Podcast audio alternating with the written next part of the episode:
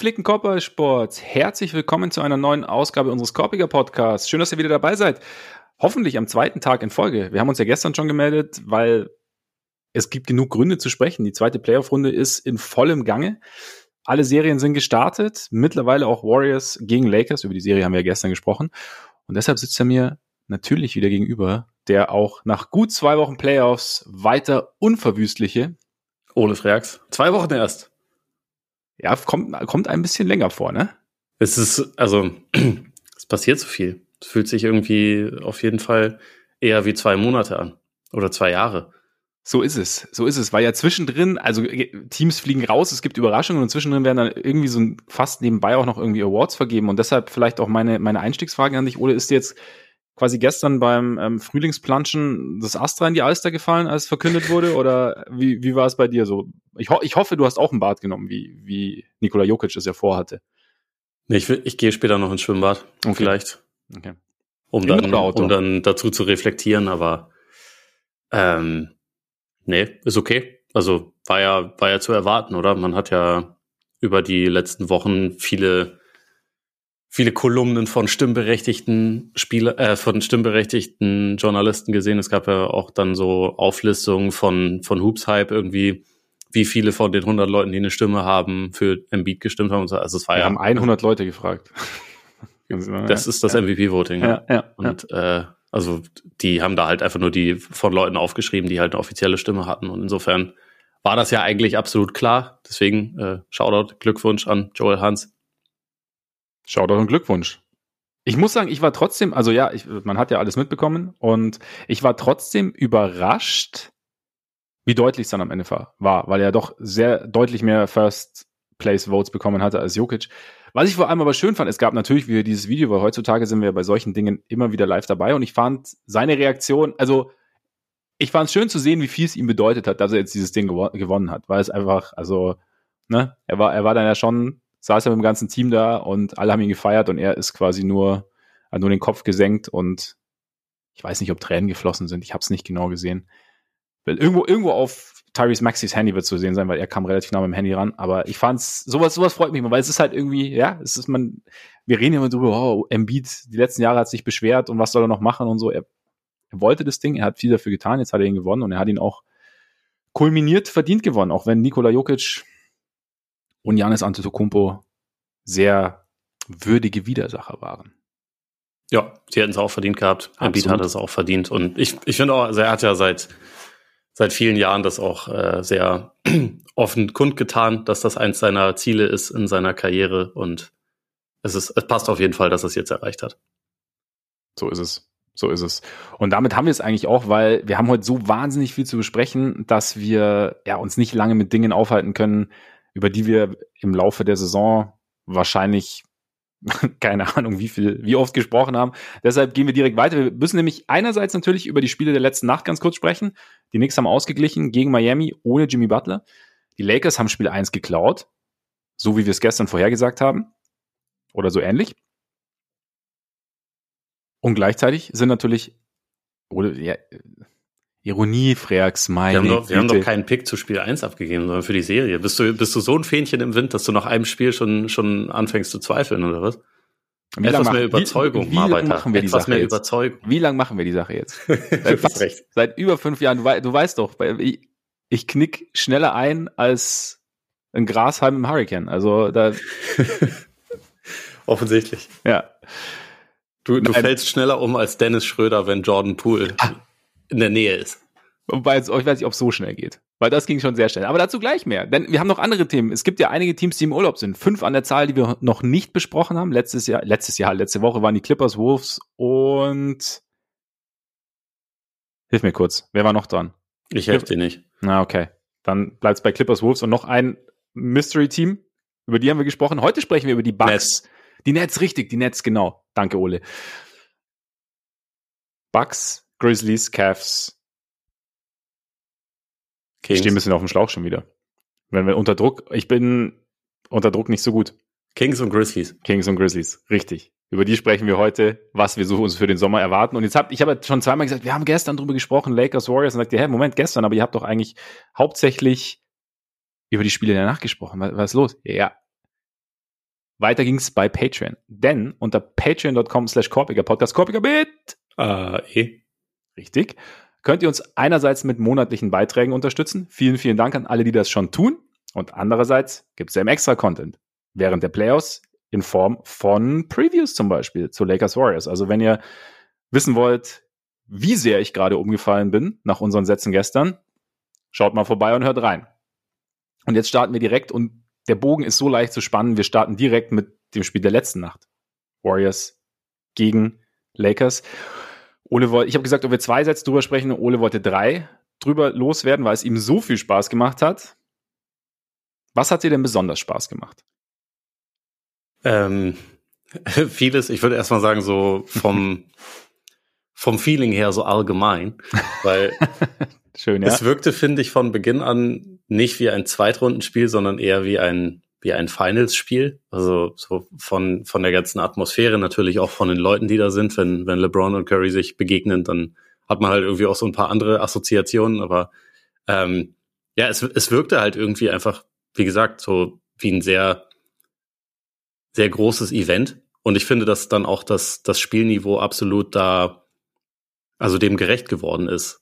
Lange Zeit saß, also über dreieinhalb äh, Viertel hätte ich gesagt, die Lakers hätten es wirklich eigentlich nicht besser spielen können. Also ich fand es extrem gut. Sie waren, sie waren sehr vorbereitet, haben ihre ihre Offense gut durchgebracht, haben, haben defensiv wirklich eine, also ihre, ihre Linie klar durchgezogen, obwohl das gerade in der ersten Halbzeit bedeutete, echt viele Dreier zu kassieren, aber sie haben dafür halt die Zone komplett zugemacht und ja. man hat klar gesehen, das war die, das war die Prio. Sie haben das echt äh, sehr, sehr gut gemacht. Am Ende wurden sie dann ein bisschen müde und Steve Kerr hat schon im ersten Spiel halt so ein bisschen die, die Notfalloption ausgepackt, was ich auch sehr interessant fand. Also, weil normalerweise hebt er sich das halt gerne länger auf, aber jetzt hat man im letzten Viertel gesehen, okay, die Lakers wissen genau, was sie mit unserem Off-Ball-Movement machen. Die äh, verteidigen am Perimeter nur zwei oder wenn Pool noch mit drauf ist, nur drei Leute.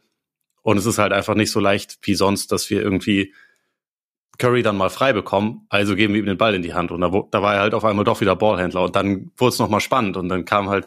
Er traf dann, auch mal wieder. Genau. Ja. Genau, er traf auch und dann ging es halt auf, auf einmal doch wieder rund, nachdem es vorher schon so ein bisschen entschieden wirkte. Und man hat richtig finde ich, gemerkt, dass die Lakers unbedingt dieses erste Spiel gewinnen wollten, weil die natürlich auch wussten, Warriors haben sieben Spiele gerade gerade erst gehabt in, in einer total intensiven Serie. Jetzt geben wir ihnen komplett was anderes und versuchen dieses erste Spiel zu entführen. Dafür lassen wir auch unsere Stars fast, also die gesamte zweite Halbzeit auf dem Court. Also Davis ist, glaube ich, wirklich nicht rausgekommen in der, in der zweiten Hälfte und man hat es am Ende auch gemerkt, dass der total platt war. Also es wäre richtig bitter gewesen für die Lakers, wenn sie das Spiel ja. noch verloren hätten, aber haben sie nicht.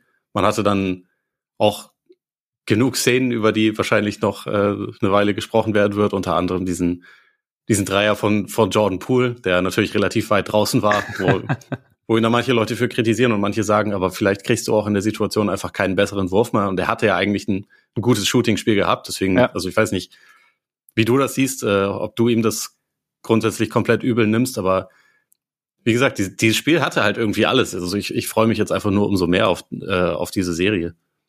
Absolut, ich mich auch. Also ich habe ich hab auch das wieder live gesehen und im ersten Moment klar zuckt man, weil er halt so wahnsinnig weit hinter der Dreierlinie steht. Gleichzeitig habe ich mich aber auch dabei erwischt, dass ich mir durchaus vorstellen konnte, dass der Wurf reingeht, eben weil er ein gutes Shooting-Spiel hatte und weil Jordan Poole auch theoretisch diese, diese Range mehr oder weniger, also keine Ahnung, irgendwann äh, ab einer gewissen Distanz sind es dann ja ein, zwei Schritte oder so, die, die einen Unterschied machen können, aber mehr oder weniger drin hat. Und ich finde, wenn man so den Rest, also wenn man schaut, wie, also der Wurf kam ja noch relativ früh, glaube ich, also ein bisschen Zeit wäre noch gewesen, aber wenn man sich schaut, wie, wenn man sich anschaut, wie, wie der Wurf zustande kam, nämlich Doppeln gegen Curry, rechts an der Außenlinie und Poole hat ihn ja links genommen sozusagen und wie der Rest platziert war, also es gab jetzt nicht, nicht die ganz offensichtliche Geschichte, die er hätte machen können, damit sie hinterher noch einen guten Wurf bekommen in dieser Possession. Also man kann jetzt natürlich drüber sprechen, ob er zwei ob er jetzt noch ein Dribbling nehmen soll, aber es ist dann vielleicht eher vom Rhythmus her, ist vielleicht Catch and Shoot dann in der Situation vielleicht auch einfach besser. Deshalb, ich wäre ihm nicht böse, ist ganz interessant. Ich habe irgendwie bei Twitter noch ein Video gesehen, ähm, Channing Fry, unser Freund Tyrese Halliburton und Taylor Rooks haben dieses Spiel halt mhm. quasi live gequatscht. auch gesehen? Ich habe äh, die, die Zitate daraus gesehen. Ich habe mir nicht das ganze Video angeguckt, aber ich weiß, dass die beiden auch nicht einer Meinung waren. Genau, also äh, Channing Fry und auch Taylor Rooks waren eher bei, also in haben direkt reagiert, was macht er da? Und, und, und Halliburton hat die ganze Zeit gesagt, ja, aber, also, er war ja offen, also, und so, er kann das ja theoretisch, ne? Und so, und dann haben sie die ganze Zeit, und ging es halt so hin her, und dann hat, irgendwann hat Halliburton dann gesagt, das Zitat hast du wahrscheinlich dann gesehen, ich hätte ihn auch genommen und Channing Fry meinte, ja, deshalb sitzt du jetzt hier bei uns. Ja. War ein bisschen gemein, weil ich glaube, es lag vielleicht auch ein bisschen daran, dass die Indiana Pacers nicht unbedingt in die Saison gegangen sind, um in der zweiten Playoff-Runde zu stehen. Im Westen. Im Westen, genau. Aber gut. Ja, wie gesagt, also nur um nochmal drauf zurückzukommen, Mai, am Ende willst du vielleicht einen Wurf, der ein bisschen näher an der Dreierlinie ist in der Situation. Die Frage ist, ob du einen besseren bekommen hättest. Und ich glaube, bei Jordan Poole denkt man natürlich auch schon, oh mein Gott, schon wieder, schon ja. wieder eine dämliche Entscheidung. In dem Fall finde ich, bin ich so ein bisschen neutral eingestellt. Vielleicht hätte man noch was anderes probieren können. Ich finde es jetzt aber auch nicht schlimm, dass er diesen Wurf genommen hat, einfach weil er komplett offen war. Natürlich ich habe ihm auch nicht, nicht übel genommen. So, ich finde, er hätte es noch besser machen können, wenn er noch einen, einen Schritt näher rangegangen wäre. Aber grundsätzlich ja. kannst du, wenn du in der Situation einen ziemlich offenen Dreier für einen Spieler bekommst, der, ich weiß gar nicht, was er in dieser Saison hatte, aber der schon 40 Prozent Dreier treffen kann.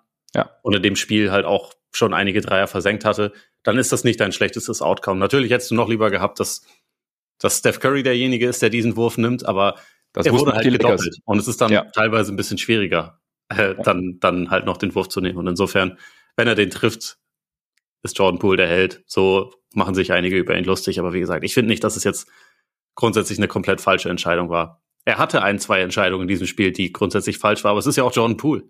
Ja, das gehört dazu, aber das ist nicht Chris Paul, sondern Jordan Poole. In diesem Spiel überwiegen, aber fand ich äh, überwogen die positiven Eindrücke des Jordan Poole. Aber Chris ja. Paul. Wahrscheinlich für die Spiele drei bis fünf raus, ganz kurz. Ja, es ist irgendwie, sie, sie sind in doubt, heißt es jetzt, ne? Ja. Weiß man ja immer nicht genau, was das bedeutet, aber es, es ist halt der alte Mann und der Oberschenkel. schön, schön wenn, wenn er irgendwann eine, seine Autobiografie veröffentlicht, wird das wahrscheinlich der Titel sein. Ich hoffe es. Ich hoffe es. Ja, kannst du nicht, kannst du nicht irgendwas aufsetzen, ein Template und dann mal, also. Schicke ich ihm das mal ne? rüber. Wird er ja, bestimmt gut finden. Ich glaube auch. Übrigens auch, er hat, wenn ich das richtig im Kopf habe, wird er am Samstag 38 Jahre alt. Er wird oh. ja immer während den Playoffs äh, ein Jahr älter. Alter. Letztes Jahr hat er sich, glaube ich, irgendwie dann zwei Tage nach seinem Geburtstag verletzt. Ja. Oder, nee, Quatsch. Nee, da sind nur seine Leistungen komplett in den Keller gegangen. Und man hat sich ein bisschen gefragt, warum, aber. Ja, stimmt. Irgendwas ist halt immer. Es ist, Irgendwas es ist ein trauriges ist Thema. Ich mag da gar nicht drüber reden bei Chris ja. Paul. Es ist halt, es ist halt so, äh, gute Besserung, scheiße gelaufen. Gehen, gehen wir deshalb vielleicht noch mal ganz kurz, also zurück zum Spiel und die war, das wir, war wir doch sollten vielleicht noch kurz über Anthony Davis reden. Ja, auf jeden Fall, das auf jeden Fall. Nur ganz, ich wollte noch fragen, weil danach, nach Pools Wurf gab es ja einen Rebound und dann ein Kerfuffle. Ich hoffe, ich, ich, ich wollte den Ausdruck mal verwenden. Ich hoffe, ich habe ihn zum richtigen Zeitpunkt verwendet. Du könntest auch Bruhaha sagen. Oder Bruhaha um den Wir Ball. haben bei der Levertard Show mal so eine Abstufung gemacht mit diesen ganzen komischen Worten und ja. wie, wie, wie schlimm das, äh, das, äh, das Aneinandergeraten dann ist, kann ich sehr empfehlen. Vor allem, weil all diese Worte relativ lustig sind einfach. Ich, ich, ich werde recherchieren, aber wo, wo kam jetzt Bruhaha und wo Kerfuffle rein? Kerfuffle ist, glaube ich, ziemlich am Anfang, weil das ja noch nicht so, das, das ist ja meistens noch, sind ja noch keine Fisticuffs. Also es ist, es ist mehr so böse anschauen und vielleicht ein What reinrufen, ja, wie es Evan Booker gerne macht. Vielleicht, vielleicht mal so ein leichter Schubser oder so. Okay. So, so ein das, eigentlich das, was Raymond Green immer beim Schiedsrichter macht, nach jedem Call. ja. Aber der darf das. Der, weil der, der macht das immer. Ja. Das ist Gewohnheit. Nein, aber hättest du, fandest du die Entscheidung richtig, die, den Lakers die Auszeit zu geben, so nah wie, wie Wiggins und ich weiß, ich weiß gar nicht, wer, wer noch dran war, aber oder hättest, hättest du auf Jumpball entschieden? Ähm, um ehrlich zu sein, kann ich dir das gerade nicht aus dem Kopf sagen. Es kann sein, dass ich diese Szene kurz vorgespult habe. Ich habe sie ich habe sie nicht mehr vor Augen.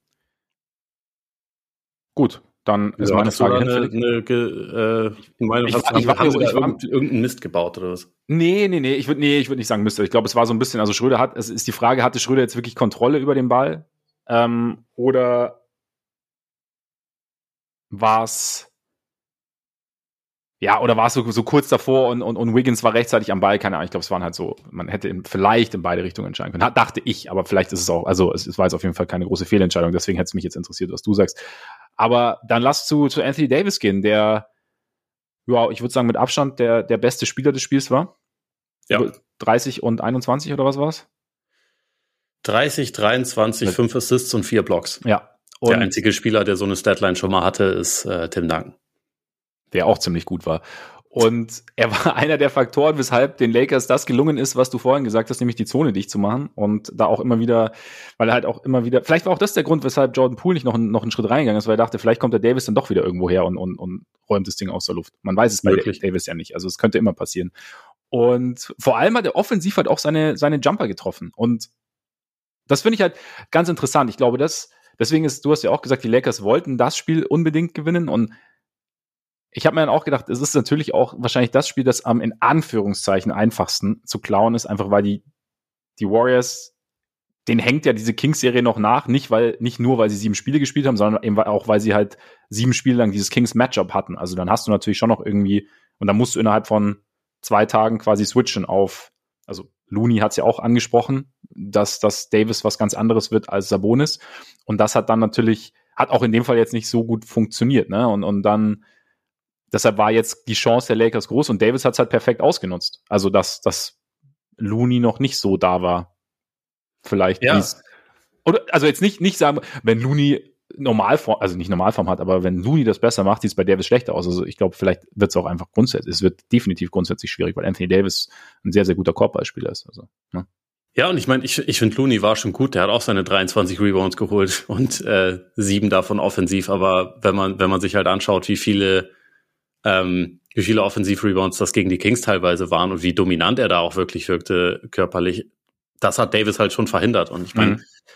Davis und auch LeBron, die waren halt beide eigentlich die ganze Zeit mit Kontakt zur Zone ähm, positioniert. Die haben halt, die haben halt einfach das verweigert, am Perimeter zu spielen. Deswegen bin ich auch gespannt, wie viel mehr Ballhändler Steph wir sehen werden in den in den weiteren Spielen, weil das halt die eine Möglichkeit ist, die Leute da so ein bisschen von wegzuziehen. Aber ja, das war schon gerade LeBron wahrscheinlich, oder? Dass, dass man ihn mehr, mehr in, in Space verteidigen lässt, um, um ihn da so ein bisschen. Ich würde auch denken, dass das ein Ziel sein sollte. Ähm, ist halt ein bisschen die Frage, was die Lakers dann dagegen machen, ob sie dann pre-switchen und dafür sorgen, dass halt dann der, äh, also ein, ein anderer Verteidiger quasi diesen Weg gehen muss. Mhm. Aber also ich, ich denke schon auch, dass je länger die Serie geht, sie da halt versuchen werden, das ein bisschen, ihn da einfach noch ein bisschen mehr arbeiten zu lassen, weil ich finde, er hat das in dem Spiel schon auch sehr gut gemacht, dass er halt immer mal wieder dann so als also von der Weak Side halt noch ankam und dann nochmal einen mhm. Block ausgepackt hat. Also er hatte jetzt kein, kein gutes Scoring-Game insgesamt, aber ich fand alles andere hat LeBron in dem Spiel schon auch sehr gut gemacht und das halt immer wieder geschafft, auch, äh, auch defensiv irgendwie mitzuhelfen. Aber es war schon, das ist halt echt ein komplett anderes Setup als das, was die Kings gemacht haben, die halt irgendwie dieses also in erster Linie versucht haben, diese ganze Bewegung zu verhindern und so. Die Lakers haben mal gesagt, nehmt ruhig Dreier, aber ihr kriegt halt nichts am Korb. Ja. Und das ist, das ist schon irgendwie riskant, gerade wenn du bedenkst, die Warriors haben 21 Dreier getroffen, die Lakers haben fünf, äh, haben sechs Dreier getroffen. Normalerweise gewinnst du so ein Spiel in der heutigen NBA nicht mehr. Ja. Aber wenn du es dafür schaffst, halt viel, viel mehr an die Freiwurflinie zu gehen, also sie, sie hatten 29 Freiwürfe, die Warriors hatten sechs Freiwürfe und halt die Zone so abzuriegeln und halt alles am Korb zu verhindern, dann kann das irgendwie klappen. Und also gerade bei Curry, wenn man da so die letzten Spiele der Kings-Serie sieht, der hat halt schon am Ring auch gelebt teilweise, ne? Also hat mm, da ja, immer ja. wieder, immer wieder finishen können. Und das in dem Spiel wurde halt also wirklich mehrfach abgeräumt. Auch Wiggins teilweise. Da gab es eine Szene, die hatte ich auch bei, bei Twitter geteilt, kurz am Ende vom, vom dritten Viertel. Da hatte irgendwie so in, in Semi-Transition Looney hat den Ball so ungefähr auf der Höhe der Freiwurflinie, passt ihn runter auf auf Wiggins, der in der Serie davor dann einfach gedankt hätte. Mhm. Und Davis kam aber halt noch an. Also war eigentlich hinter Looney, aber war dann relativ schnell wieder da. Und Wiggins, der jetzt selber auch nicht der unathletischste Spieler ist, der gedacht, ah, hm, lieber nicht, hat sich weggedreht und so einen Jump Hook genommen. Also letztendlich hat er den, äh, hat das die Andre Ayton Special sozusagen ausgepackt. das war halt ein Fehlwurf. Und ja. das, das sind halt so kleine Sachen, aber das war halt in der Serie davor einfach, wäre das halt einfach ein Dank gewesen. Und hier war es dann ein Fehlwurf und also auch wenn sie schon einige Offensiv-Rebounds hatten, es war halt einfach nicht so, nicht so viel wie davor, weil Davis das halt alles zu seiner Hauptaufgabe gemacht hat. Und ich finde, so offensiv war er in der ersten Halbzeit schon wesentlich mehr engagiert als in der zweiten. Da hat man schon gesehen, dass er halt Kräfte gespart hat ähm, in der Offensive in der zweiten Halbzeit. Er hat er dann auch teilweise an der Dreierlinie geparkt und dann auch mal Würfe von von dort genommen, weil er, glaube ich, einfach auch nicht mehr wirklich die Energie hatte, noch Richtung Richtung Korb mhm. zu gehen. Aber die Prio war halt, war halt die Defense, glaube ich. Und da hat er halt also ein sensationelles Spiel gemacht bis zum Ende. Siehst du Möglichkeiten für die Warriors, da irgendwie dagegen zu steuern? Ich meine, du hast angesprochen, dass Curry ja, mehr, mehr Pick wird. Hm? Mehr Pick and Roll, glaube ich. And Roll. Und ich glaube auch, dass, dass sie Line-Up-mäßig, da hatte ich bei den Warriors schon das Gefühl, dass, dass Kerr ein bisschen mehr geguckt hat, wer kann in der Serie mir was geben und ein bisschen mehr, bisschen mehr rumprobiert hat, als man mhm. das jetzt später in der Serie sehen wird. Also dass zum Beispiel Jamaica Green irgendwie acht Minuten auf dem Feld stand, das hat, hätte ich jetzt nicht unbedingt erwartet. Und er hat zwar drei, zwei Dreier getroffen, aber trotzdem glaube ich nicht, dass der eigentlich einen, einen Platz in der Serie hat. Auch Moody hat irgendwie sechs Minuten gespielt. Es gab Lineups mit, mit Peyton Green nebeneinander, die halt auch, glaube ich, ein bisschen leichter zu verteidigen sind. Also ich glaube, die Warriors werden, werden Lineup-mäßig noch ein bisschen adjustieren, aber vor allem wird es wahrscheinlich darauf hinauslaufen, dass die Curry den Ball mehr in die Hand geben. Was ja grundsätzlich auch gewinnbringend sein kann. Und trotzdem, ich meine, sie hätten es ja beinahe noch gedreht. Also sie haben es ja kurz vor Schluss nochmal ausgeglichen und dann, weil sie dieses klassische Ding, okay,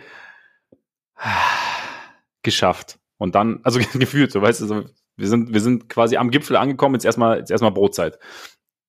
War natürlich nicht so, aber so, so fühlt sich dann manchmal an, weil dann danach lief auf einmal bei den Warriors offensiv nichts mehr. Sie haben dann, ich glaube, D'Angelo Russell hat dann sogar noch, noch ein, zweimal gescored. Ja. Und der übrigens in der zweiten Halbzeit echt, echt gut war. Also der hat sie phasenweise getragen. Ja. Im Scoring. Ist, ja. Auch das, auch das soll es geben. Ich meine, aber Teil dieses Runs war ja auch die Defense der Warriors, die dann teilweise auf Zone umgestellt haben. Ist, und da kommst du natürlich dann an den Punkt. Also klar, es ist natürlich gut für die Lakers, wenn sie die Zone dicht bekommen, wenn aber der Gegner die Zone mehr oder weniger dicht bekommt, wird es natürlich angesichts der, des wackeligen Shootings der Lakers auf Sicht schwer. Also klar, es ist unwahrscheinlich, dass die Warriors jetzt jedes Spiel von Anfang bis Ende Zone spielen. Aber denkst du, dass das irgendwas sein kann, bei dem, was den Lakers, was die Warriors A, länger und öfter auspacken und B, den Lakers dann wirklich Probleme bereiten kann, was den offensiven Rhythmus angeht? Ich denke, das wird was, was Situatives bleiben. Aber, okay. also vielleicht sieht man es ein bisschen häufiger, das kann schon sein. Ähm, grundsätzlich hatte ich aber auch bei, so im letzten Viertel das Gefühl, dass bei den Lakers einfach die Müdigkeit sich breit gemacht hat und dann so ein bisschen dieses, also was man sonst dann im Zweifel gesehen hätte, dass LeBron sich halt einfach ein Mismatch sucht und da also jemanden auf seinen Rücken nimmt, Double Team zieht und dann, dann jemand anderes einsetzt. Das, mhm. Ich hatte das Gefühl, das ging vielleicht zu dem Zeitpunkt nicht mehr. Ich meine, er hat auch 40 Minuten gespielt.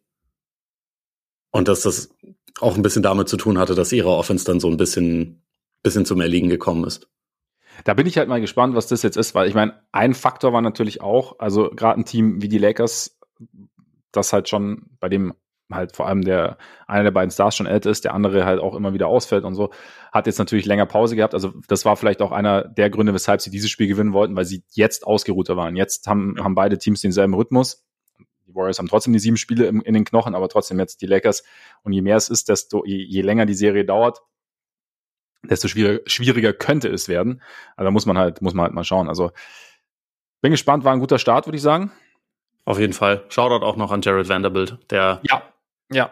echt einen ziemlich überragenden Job so als, als Off-Ball-Chaser gemacht hat und irgendwie ja. seine, seine Länge da sehr gewinnbringend auch gegen, gegen Curry eingesetzt hat. Also Curry hatte Ende des ersten Viertels mal so einen kurzen Stretch, wo er heiß gelaufen ist, da hat ihn Schröder verteidigt und, und hat ihn einfach, also erst hat er ihn einmal Off-Ball einfach verloren.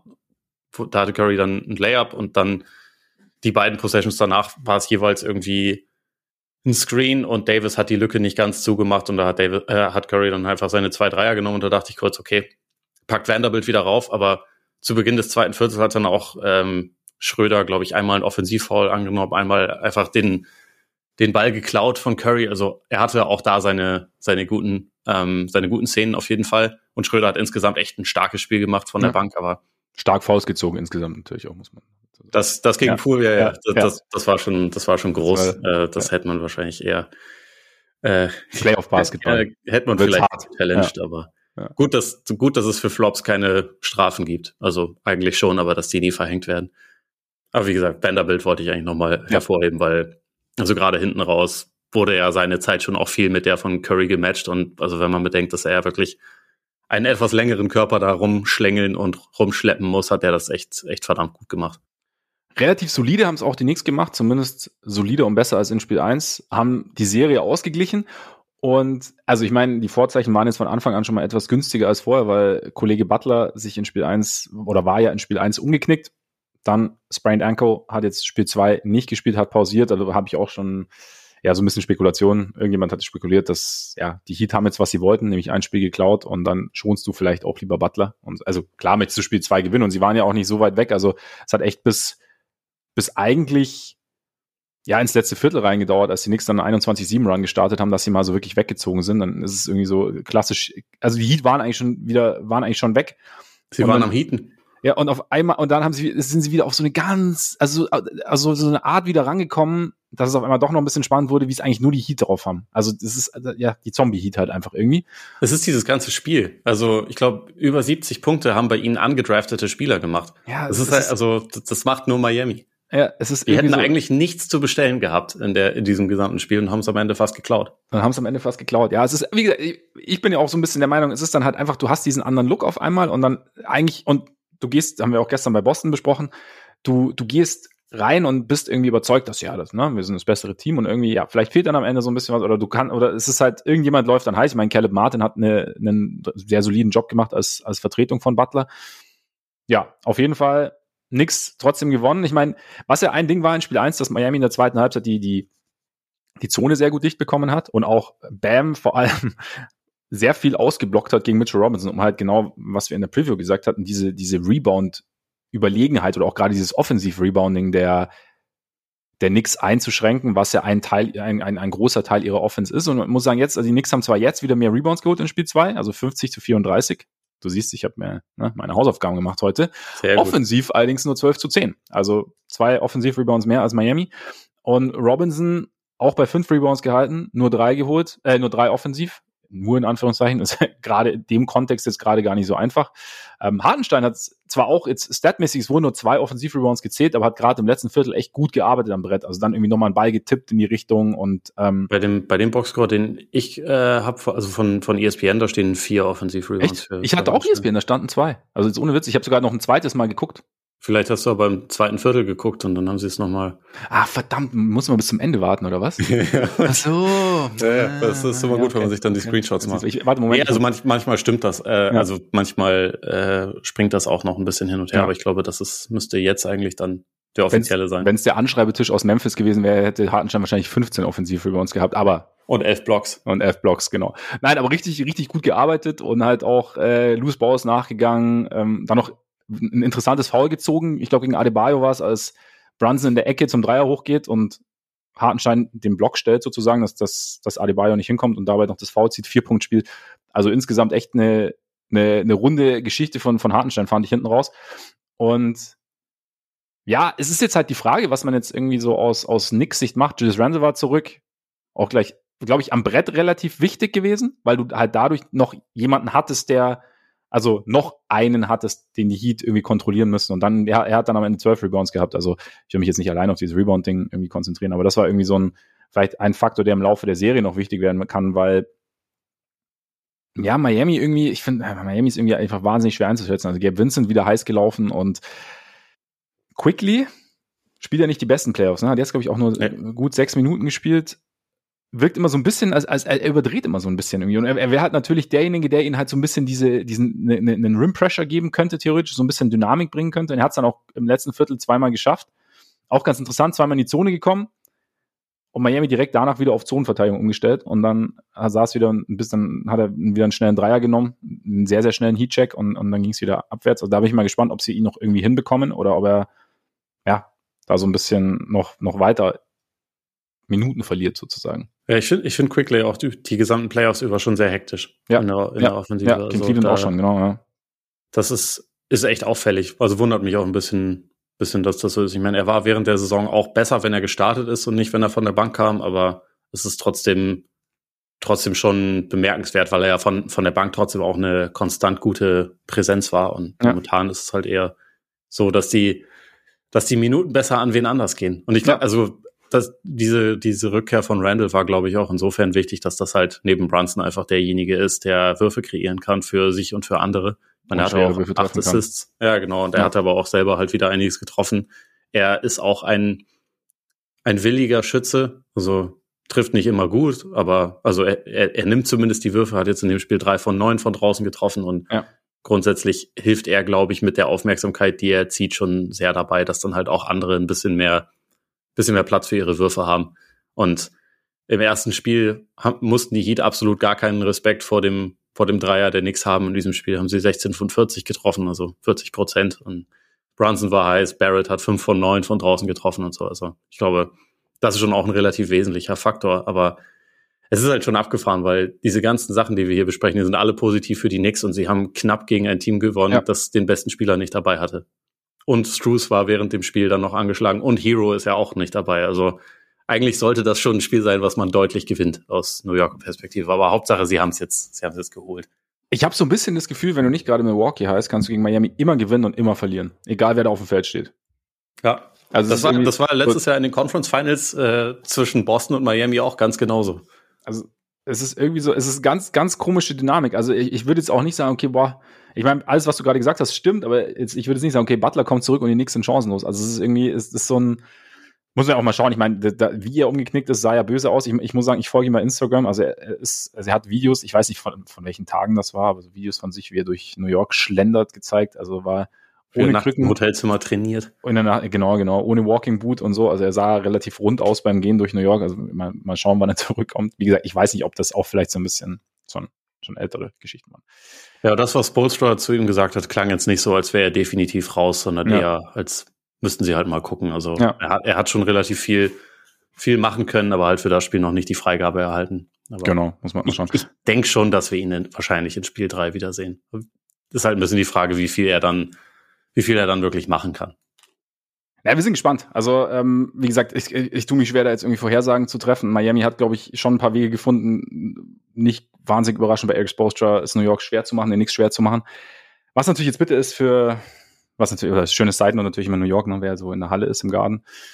Aaron Rodgers scheint zu nutzen, dass er jetzt in einer Stadt mit anderen Sportteams spielt, weil er ist, glaube ich, regelmäßig beim, beim Eishockey und war jetzt auch die, beide Spiele da, saß jetzt Kurzzeit und zwar neben Turtle von Entourage. Und neben Turtle ja. von Entourage saß Schmidt aus New Girl, also illustre Runde war das da vorne. Ja, ich weiß nicht, ich finde, also bei dem bei dem letzten Lakers-Spiel saßen Jack Nicholson und Larry David nebeneinander. Muss ich jetzt sagen, das finde ich persönlich irgendwie wichtiger. Also, also ich muss gibt also, mir mehr. Also ich muss, ich muss Turtle von Entourage, also ne, Jerry Ferrara gibt mir schon sehr viel, weil Entourage war eine Spitzenserie. Ich, ich mag, ich mag also, ihn auch. Entourage, wenn die nicht diesen Film gemacht hätten, dann wäre dann wäre alles okay gewesen. Dann hätte ich es auch nur in guter Erinnerung behalten. Aber dieser Film war einfach eine Katastrophe. Ja, der Film, der Film war unnötig, aber es war, es war trotzdem noch mal so, es war eher so ein bisschen wie so ein wie so ein Klassentreffen nach zehn Jahren. So, man sieht alle nochmal wieder und das war dann irgendwie, es war nicht mehr wie früher, weißt du, man ist so ein bisschen, ein bisschen gealtert, das ist so die ganzen, ja, ne, die einen haben dann so ein bisschen, haben Familie und es ist alles so ein bisschen, vielleicht auch manchmal so ein bisschen gezwungen, aber die guten alten Zeiten ist trotzdem, trotzdem schön, dass man sich nochmal wieder gesehen hat. So würde, so würde ich den Film einschätzen. Oder das war mein, meine Gedanken zum Film. Wäre jetzt interessant, was deine Gedanken sind zu Teams, die nicht mehr dabei sind. Und weil ich jetzt, weil mich deine Gedanken interessieren, interessiert mich natürlich zuvorderst, welches Team dir zuerst in den Kopf schießt. Lass uns doch über deine geliebten Grizzlies sprechen. Yeah, ja, da gab es nämlich auch eine, da gab es nämlich auch eine dicke Nachricht. Ja. Da gab es eine dicke Nachricht, denn Shams hat, glaube ich, zuerst berichtet, dass die Grizzlies Dylan Brooks, der Free Agent wird, unterrichtet haben, dass sie ihn unter keinen Umständen wieder signen werden. Und ich muss sagen, mittlerweile, oder es ist echt, also es ist jetzt nicht so, oh, der arme Dylan, aber irgendwie so ein bisschen, es hat echt für ihn echt sehr, sehr bittere Dynamik angenommen, das Ganze. Natürlich auch irgendwie mit, mit selbst verschuldet, aber ich, kannst du dich an diese, ja, natürlich kannst du dich dran erinnern, diese Szene vor Spiel 4, Spiel 3, Spiel 4, glaube ich, als LeBron halt zu ihm hingegangen ist und ihm diese zwei, drei Sätze gesagt hat, weißt du, an der Seitenlinie vor dem Spiel. Nee. Da stand Brooks, da stand so da, also ging los und LeBron ist so hingegangen, hat ihn so Nase an Nase, noch kein Kaffaffe, noch kein Kaffaffe, auch kein Bruha, schon gar nicht, hat ihm dann zwei, drei Sätze gedrückt, ist dann weggegangen und hat schnell äh, so kurz von kurz in der Freiwurflinie gedankt und zwar so ein bisschen, man, man, Brooks stand so ein bisschen da und, und in den Augen und Brooks saß so in den Augen so ein bisschen, er wirkte auf mich eingeschüchtert ist vielleicht das falsche Wort, aber schon als hätte das Eindruck hinterlassen, was LeBron gesagt hatte. Und ich meine, die Serie lief dann echt mies. Er hat es dann irgendwie nicht, also er hat selber gestartet und jetzt halt das und ja, es ist wie gesagt, es tut mir so ein bisschen leid, dass es sich so, so entwickelt hat. Er hätte sich, ich glaube halt Memphis, ich weiß nicht, wie du es siehst, weil gefühlt ich meine, die Ja Morant-Sache, die sich im Laufe der Saison verselbstständigt hat, verselbstständigt hat, ist ja das eine. So, da, da bist du natürlich als Franchise dahinter und als, als Organisation und als Coaching-Staff und Front Office, dass du, dass du diese Problematik löst und dass, dass, dass Morant da halt nachhaltig, ja, vielleicht auch Hilfe bekommt, keine Ahnung, die, er braucht. Aber so dieses, diese, diese Identität, die die Grizzlies erst aufgebaut haben, aber jetzt vielleicht so ein bisschen übertrieben haben in den letzten Wochen und Monaten, glaube ich, fußte auch so ein bisschen, ein bisschen auf, oder hatte ich den Eindruck so auf, auf Dylan Brooks, auf dem Charakter Dylan Brooks so auf und neben dem Feld. Da haben, wie gesagt, nicht allein Dylan Brooks, ne? Also ist jetzt nicht so, aber ist es vielleicht, keine Ahnung, habe ich mir dann überlegt, ob es halt so ein Ding sein kann. Morant hat gerade auch Schwierigkeiten. Wir, wir versuchen jetzt so ein bisschen in Anführungszeichen, um wirklich Anführungszeichen normaler zu sein und ein bisschen die ganze, die, die, die, die Lautstärke so ein bisschen runter zu pegeln und, und halt, wie gesagt, uns so ein bisschen auf das Wesentliche zu konzentrieren und weniger, weniger so dieses, diesen Antagonisten raushängen zu lassen und uns dann, und, und das, dass wir dann eine, eine andere Atmosphäre schaffen, in der wir immer noch diese, dieser Zusammenhalt und so, dass, dass das immer noch zählt, aber in der wir halt eben nicht mehr einfach weniger laut unterwegs sind. Und deshalb passt Dylan Brooks oder passt das nicht mehr so gut. Und wie gesagt, dazu kommt natürlich die Wurfauswahl und die, den Hang, Würfe zu wählen, die nicht unbedingt fallen. It's Dylan Brooks time. ja. Immer. Nee, ähm, ich hatte auch den Gedanken und frage mich aber, ob das nicht auch irgendwie ein bisschen eine Situation ist, wo es den Grizzlies vielleicht im Kollektiv ein bisschen peinlich ist, wie die Saison hinten rausgelaufen ist, ähm, wo man in der erste Runde geht und dort eigentlich eigentlich ja nur durch so Quatsch auffällt und man also als Beobachter der Serie schon relativ früh eigentlich nicht mehr das Gefühl hatte, dass dass die Grizzlies eine große Chance haben, die mhm. diese Serie zu gewinnen, weil sie halt einfach irgendwie nicht so nicht so vorbereitet, nicht so professionell wirken und ob man da jetzt nicht dann einfach sagt, okay, das ist alles ein bisschen peinlich, aber wir haben noch das perfekte Sünden, äh, also den, den perfekten Sündenbock dafür. Mhm. Mhm. Es hasst jetzt sowieso jeder Dylan Brooks, weil sich die, ähm, also über, über die äh, letzten zwei Wochen haben sich halt einfach wirklich alle auf ihn eingeschossen und ich meine, er hat sich auch peinlich verhalten. Das ist, ist äh, alles unbestritten, aber ich weiß nicht, da so zu tun, als wäre jetzt, als wäre er das einzige Problem bei den Grizzlies, das ist halt, glaube ich, ein bisschen, bisschen billig und deswegen bin ich halt einfach gespannt, was die weiteren Schlüsse sind, die sie jetzt ja. daraus ziehen, weil ich bin auch der Meinung, dass es, also abgesehen von der, von seinem Gehabe auch sportliche Gründe gab, die ja, dafür, dafür sorgen, dass man halt sagen kann, wir verlängern jetzt nicht unbedingt mit dir, dass man das dann so formuliert. Unter keinen Umständen ist auch ein bisschen billig, um ehrlich zu sein. Ja, das also muss man auch nicht an Reporter geben, aber ja. ne, das, ist, das ist jetzt halt so gelaufen. Aber ja, ist, ich finde, sie haben halt als, als Organisation und als Team einfach noch ein paar mehr Hausaufgaben zu erledigen. Und also auch Ja Morant, so gerne ich ihn als Spieler eigentlich mag, aber dass der, wenn sie 3-1 hinten liegen, aber in einem Spiel führen, da dann halt irgendwie am Dancen ist und so, so eigentlich quasi ausstrahlt, so ich bin immer noch der Geilste und man eigentlich nicht das Gefühl hat, dass er die Situation so richtig versteht. Ja. Das ist halt auch nicht ideal. Und das sind halt Sachen, woran sie, glaube ich, als als Team einfach arbeiten müssen. Also Dylan Brooks hin oder her, er ist da nicht, nicht der Einzige, den das irgendwie betroffen hat, finde ich.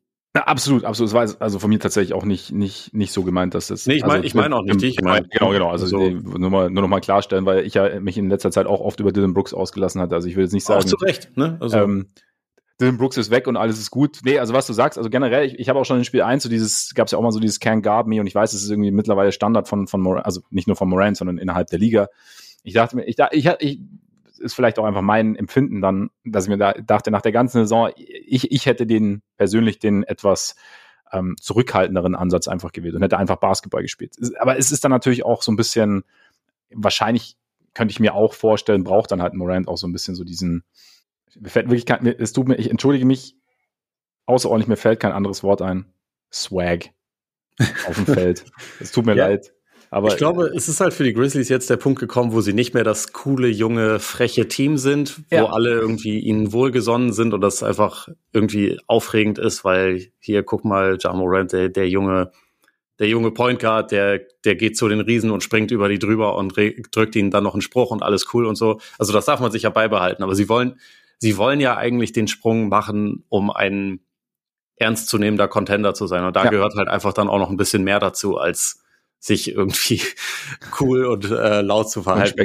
Also spielen, da, da, ja. da gibt's halt einfach, wie gesagt, noch ein paar, paar mehr Faktoren und die, das müssen sie jetzt angehen. Das ist ein schwieriger Schritt zu machen. Da sind schon andere Leute dran gescheitert.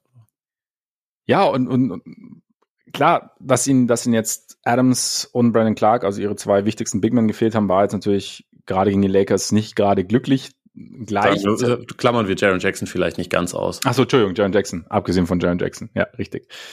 Ähm, nicht ganz, nicht ganz glücklich.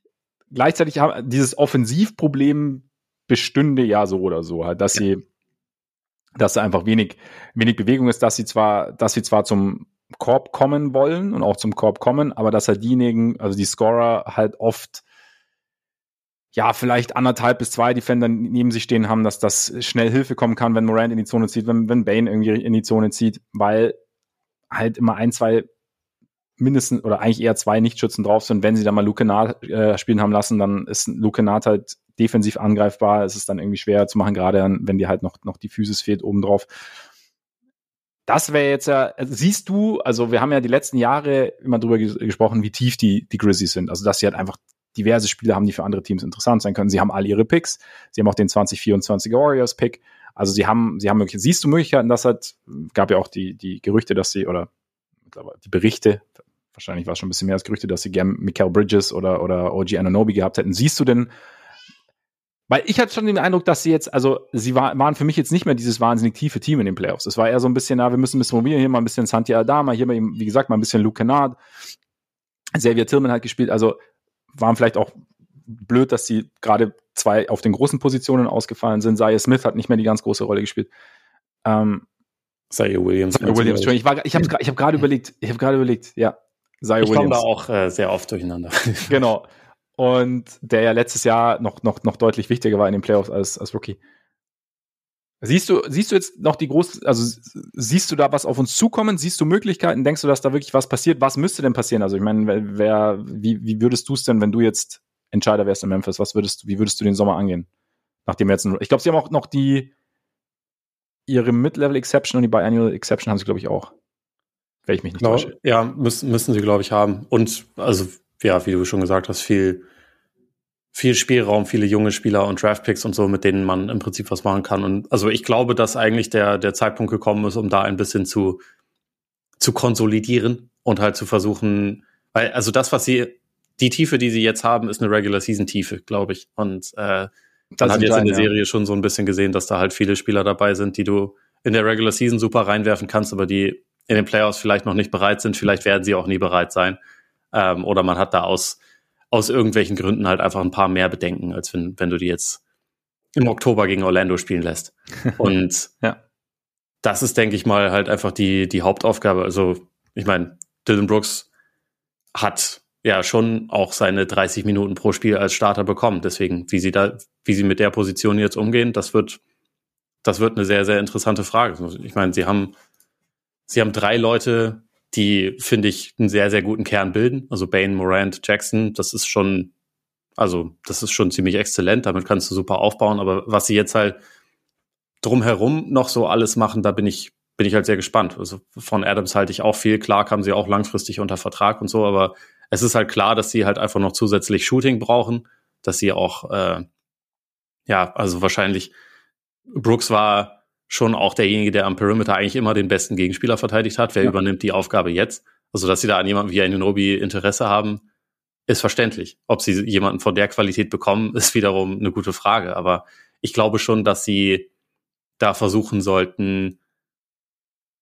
ja, halt einfach eine etwas, etwas bessere Lösung zu bekommen und halt auch jemanden zu kriegen, bei dem man halt weiß, auf den können wir uns halt auch für 35 bis 38 Minuten verlassen, weil eigentlich, ja, genau diese Art von, von Spieler hat ihn noch gefehlt. Hat ihn auch mit Brooks noch gefehlt, weil bei dessen defensiver Qualität war es halt trotzdem so, dass er offensiv halt einfach regelmäßig über die Stränge geschlagen hat und einfach ja. eine völlig, völlig irre Wurfauswahl schon, schon immer hatte.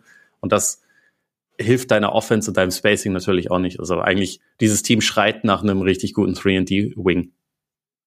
Die, abgesehen, wenn man von Brooklyn absieht, äh, relativ rar gesetzt sind. Ne? Also, das ist halt immer das Ding. Aber ja. also ich denke, sie werden sich bei, bei Toronto nochmal melden. Äh, also Bridges können sie jetzt, glaube ich, vergessen. Ich glaube auch.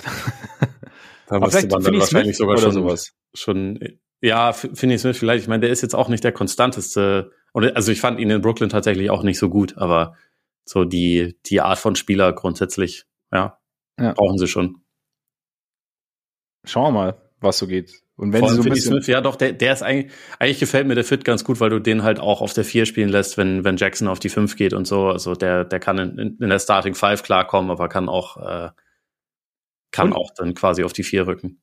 Und er wäre wieder vielleicht ein bisschen mehr auch so in dieser in dieser Dallas-Rolle, weißt du, wo, also, mhm. weil jetzt in Brooklyn war es ja, also klar, Bridges hat, hat das sehr gut gemacht, den Moody hat für den Ball gehabt, aber es war ja trotzdem irgendwie so ein bisschen, es gab jetzt nicht so diese, diesen, diesen klaren Star oder diese klaren Stars, die halt ganz, wahnsinnig, ganz viel Aufmerksamkeit auf sich gezogen haben, sondern es war halt alles so ein bisschen so, man wusste, okay, Finney Smith kann irgendwie auch gefährlich werden, er war dann halt immer noch Rollenspieler, aber nicht mehr so klar Rollenspiel wie in Dallas. Und er könnte, also so könnte mhm. ich mir vorstellen. Und jetzt in, in, in Memphis wäre es halt wieder klarer verteilt für ihn. Und sein Aufgabenbereich würde vielleicht, wäre vielleicht wieder etwas klarer definiert, als es jetzt in Brooklyn der Fall war. Keine Ahnung, vielleicht hilft, hilft das dann auch wieder, eben da eben den, den Dreier zu treffen und so. Und wäre vielleicht jemand, bei dem die Nets dann sagen, also bei dem du jetzt halt nicht, nicht die große Kapelle opfern musst, der dir aber halt irgendwie dann, dann schon zwei Lücken schließt, ja im Prinzip. Ja, der würde Defense. sie auf jeden Fall besser machen, zumal auch, ja. also das ist glaube ich auch keiner, wo man jetzt irgendwie in Anführungszeichen den Charakter in Frage stellen muss, sondern der halt eigentlich eher dafür bekannt ja. ist, ein ziemlich guter Dude zu sein. Ja, ja, genau. Das wäre, ja, wie gesagt, ein bisschen Ruhe reinbringen in Memphis. Ja. Hast du noch was zu den Grizzlies? Ähm, grundsätzlich, also abgesehen jetzt von, von so jemand, der halt offensiv ein, schon eher ein reiner Rollenspieler ist, irgendjemand, der vielleicht noch zusätzlich ein bisschen, bisschen Scoring Punch und, und Kreation im Halbfeld reinbringt. Also, ich meine, ich finde Tyus Jones auch als, als Backup immer noch sehr gut, aber ist jetzt auch nicht der dynamischste Creator. Also, mhm. vielleicht könnte ihnen da ein kleines Upgrade auch noch, auch noch gut tun. Ich bin auch bei Williams gespannt, was wir nächste Saison von ihm sehen, weil es halt einfach, also ich fand ihn als äh, letztes Jahr schon nicht schlecht. Und er hatte jetzt halt mit Verletzungen zu kämpfen und kam nie so richtig rein in die Saison, aber den habe ich auf jeden Fall auch noch nicht abgeschrieben. Nee. Ich glaube auch, dass es ursprünglich mal der Plan war, dass der eigentlich mehr so in dieser Saison so ein bisschen Minuten von Brooks abnimmt und so ein bisschen in diese, in diese Rolle reinwächst. Mhm. Und äh, das hat aus unterschiedlichen Gründen nicht geklappt, aber vielleicht klappt es ja nächste Saison ein bisschen mehr. Wo es auch, wo, ja, die, Situation vielleicht ein bisschen ähnlich ist, weil auch äh, enttäuschendes Erstrunden aus, auch enttäuschend deutliches Erstrunden aus, auch relativ junger Kern, auch offensiv in Schwierigkeiten gekommen, Cleveland. Ähm, auch da ist eigentlich schon so, die, die Star-Verteilung ist eigentlich auch schon relativ klar. Der Kern ist eigentlich auch relativ gut mit Mitchell, mit, mit Garland, mit, ähm, mit Mobley und auch Allen, aber da ist halt auch noch nicht, nicht ganz rund. Also wir haben ja die ganze Saison drüber gesprochen so der, der 3D-Wing, auch fehlt da noch eine Parallele im Endeffekt. Und es war viel Isaac Okoro, der war dann in der ersten Runde teilweise oder größtenteils kaum spielbar. Es war dann viel Caris LeVert, der sein Dreier verbessert hat dieses Jahr, gut 39 Prozent von draußen getroffen hat.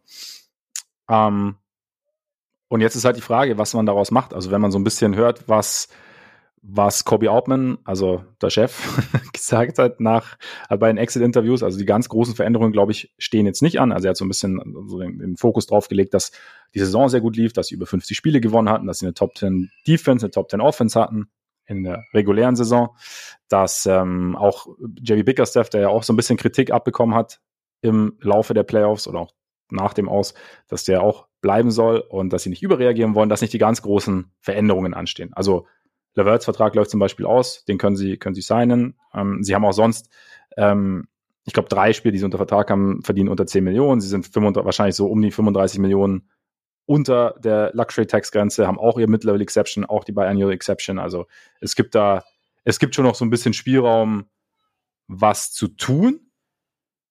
Würdest du mir aber zustimmen, wenn ich ähm, die Mutmaßung in den Raum stelle, dass das größte Verbesserungspotenzial und vielleicht auch wahrscheinlichste Verbesserungspotenzial, aber abseits dieses, dieses Wings, der ihnen ja fehlt. Also ich glaube, da, da wäre es, könnte man natürlich schon was machen. Und dann gibt es natürlich auch noch andere Faktoren, über die können wir gleich, oder andere Dinge, die man vielleicht noch angehen kann, können wir gleich drüber sprechen. Aber das ist der größte, der größte Hebel, gerade seine zweite NBA-Saison hinter sich hat und sehr viel Potenzial gezeigt hat. Aber gerade, dass man da gerade auf die offensive Entwicklung jetzt vielleicht noch ein, noch ein besonderes Augenmerk legen könnte, sollte, dürfte im Sommer mit Evan Mobley. Ja, das ist langfristig das Wichtigste, was bei den, bei den Cavs passieren kann und passieren muss. Und also wo ich auch davon ausgehe, dass das in die richtige Richtung geht. Er hat in dieser Saison insgesamt schon Fortschritte gemacht, aber die Playoffs sahen jetzt nicht gut aus. War ja. auch seine erste, seine erste Erfahrung auf dem, dem Level. Das erste Mal, dass halt ein Team wirklich für ihn, glaube ich, auch gegameplant hat, was natürlich ein überragendes Wort ist. Ich, äh, entschuldige mich dafür. Aber, aber, ich hatte heute schon Swag, also von daher, du, du kannst, du kommst auf mein Niveau nicht mehr. Also auf den unter. Wir werden sehen. Vielleicht, vielleicht habe ich ja noch was, oder was? vielleicht habe ich ja noch äh, was, ja. was ähm, im Köcher, aber ich glaube, man, man hat schon ein bisschen was gesehen, aber es ist halt einfach so, dass er bisher in erster Linie ein unfassbar wertvoller Verteidiger ist, bei dem du halt offensiv viel einzelne, also in einzelnen Szenen viel, viel Potenzial sieht, äh, siehst und der viele, viele Tools hat, mhm. aber halt einfach noch nicht alles konstant zusammenfügen kann und der jetzt auch nicht in jeder Situation dann den Exit hat und rausfindet, wie er, wie er trotzdem effektiv sein kann. Und ich glaube, das ist halt einfach so der, der nächste Schritt auf seiner Lernkurve ist halt auch dann ein bisschen die Frage, inwieweit das langfristig oder ja, wie, wie limitiert halt einfach das Potenzial ist, wenn er langfristig neben Allen spielt und beide nicht werfen können mhm. und man dann, so wie das ja jetzt leider häufig immer noch war, man einen dritten Spieler noch mit drauf hat, der eigentlich auch draußen nicht wirklich ernsthaft verteidigt wird, weil selbst wenn Levert seine Quote gesteigert hat, vor dem hat keiner Angst an der Dreierlinie. Ja. So das, was der am liebsten macht, ist auch immer noch Drive, Dribbeln, am besten irgendwelche wilden Pull-up-Würfe äh, Pull aus der Mitteldistanz nehmen oder so. Das ist jetzt auch nicht so, dass vor dem an der Dreierlinie jemand Angst hat. Und ich glaube, da hat man jetzt halt einfach mal gesehen, wenn es dann in den Playoffs wirklich drum geht, dann, dann wird's halt ein bisschen eng und dann muss man rausfinden, wie man mit diesen, mit diesen ähm, Räumen beziehungsweise diesem Fehlen vom, von Raum umgeht. Es war jetzt einfach richtig oft so, dass zwei Spieler von den Cavs nur richtig verteidigt werden mussten und man bei dem Rest mal gucken konnte, aushelfen konnte, dafür sorgen musste, dass vielleicht keine Offensiv-Rebounds abfallen, aber ansonsten vor denen halt einfach keine Angst haben muss. Und das ist halt etwas, was sie angehen müssen. Da sehe ich auch bei Mobley das größte Potenzial, aber das ist auch ein Team, wo finde ich ziemlich klar ist, was, was sie abgesehen davon einfach noch brauchen. Und das mhm. ist halt ein Snippelstück. Das haben wir vor der Saison gesagt, also das haben wir direkt nach dem Mitchell Trade gesagt, das haben wir die ganze Saison über gesagt. Sie haben aber nichts gemacht, also weil sie natürlich auch schon ein paar Picks abgegeben haben und dadurch ein bisschen reduzierten Spielraum hatten während der Saison. Das äh, also muss man ihnen zugestehen, aber also ich habe es ja während der Serie auch schon mal gesagt, wie würde das aussehen, wenn sie den Deal für Josh Hart gemacht hätten und nicht die Knicks?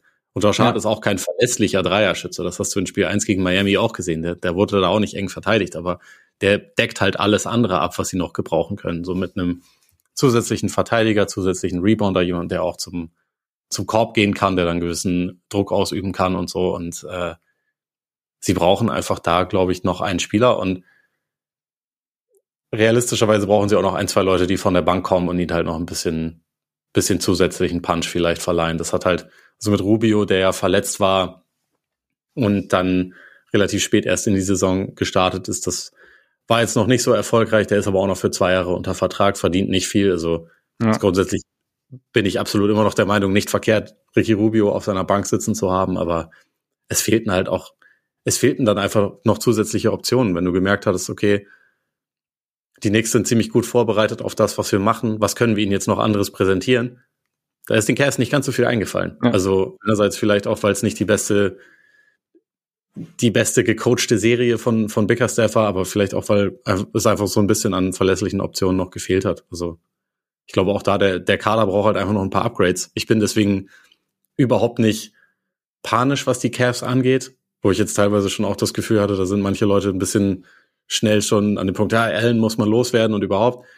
Das würde ich jetzt noch nicht sagen. Äh, es war eine enttäuschende Serie, aber insgesamt ja trotzdem finde ich ihre Situation nicht verkehrt mit vier Spielern, die ich eigentlich sehr gut finde und wo ich auch denke, wenn man da noch ein bisschen was optimiert und ein bisschen darauf auch oder ein bisschen sich daran erinnert, dass die auch alle nicht alt sind, ähm, da kann man da auch noch auf eine gewisse Entwicklung hoffen. Und deswegen, ja, würde ich bei den, bei den Cavs jetzt auch nicht, also da würde ich Kobe Altman zustimmen und nicht sagen, wir müssen jetzt hier alles komplett äh, auf den Haufen werfen, was wir hier gerade aufgebaut haben, weil das wäre, das wäre eigentlich auch relativ irre, wenn man ehrlich ist.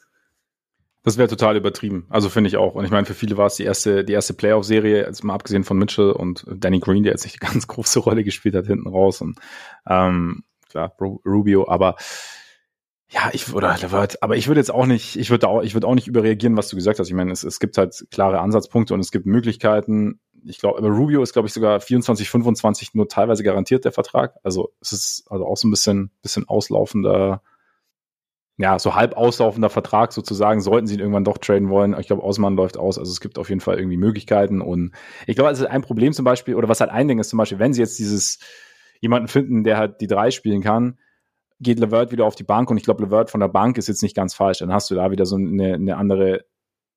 Meinst du, dass sie, dass sie Levert halten werden? Das ist vielleicht da noch wichtig zu, äh, zu klären.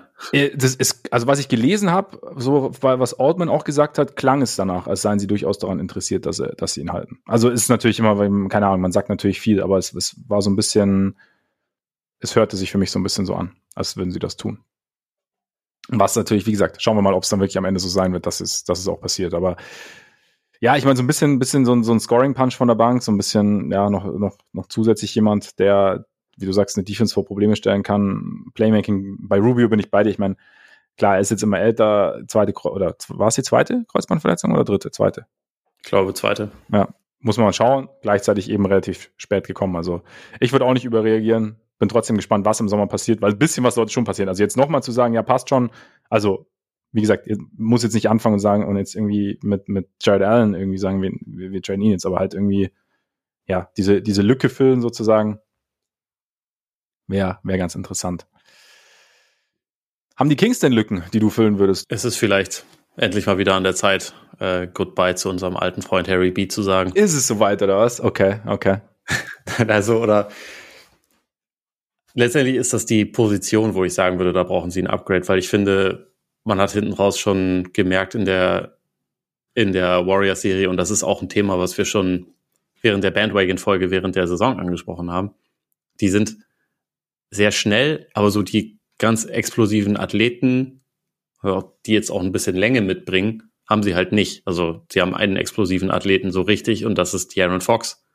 Und Malik Monk ist auch explosiv, aber es ist auch nicht der, der Big Wing letztendlich. Und ich glaube, ja. so, so jemand fehlt ihnen gerade, wenn man bedenkt, dass sie, wenn sie Sabonis auf dem Feld haben, halt nicht durch ihren Center Rim Protection haben werden, sondern dass es halt ganz gut wäre, wenn es da jemanden geben würde, der das vielleicht so von der Power Forward Position oder von, von mir auch von, von Small Forward so ein bisschen abdecken könnte. Also die, die beste Version von dem, was ich mir gerade vorstelle, oder äh, was zumindest danach ankommt, ist so jemand wie Andrew Wiggins beispielsweise. Das mhm. heißt jetzt nicht, dass sie den kriegen können oder dass das Konnten genau der Spieler jetzt gut anschauen, ist. Ne? Also bisschen Scouting betrieben wahrscheinlich während der Serie. Ja.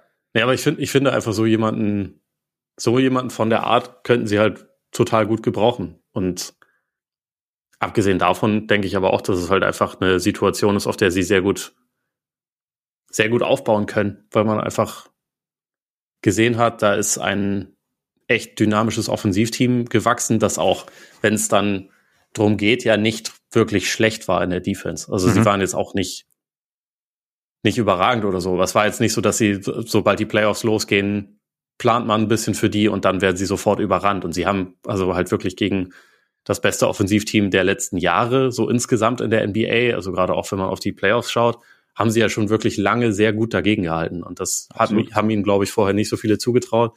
Wenn, wenn Harry B am Ende von Spiel 4 den, äh, den Dreier trifft, dann gewinnen sie vielleicht auch die Serie. Und wir reden jetzt über die Warriors und dass die aufgelöst werden müssen oder was auch immer.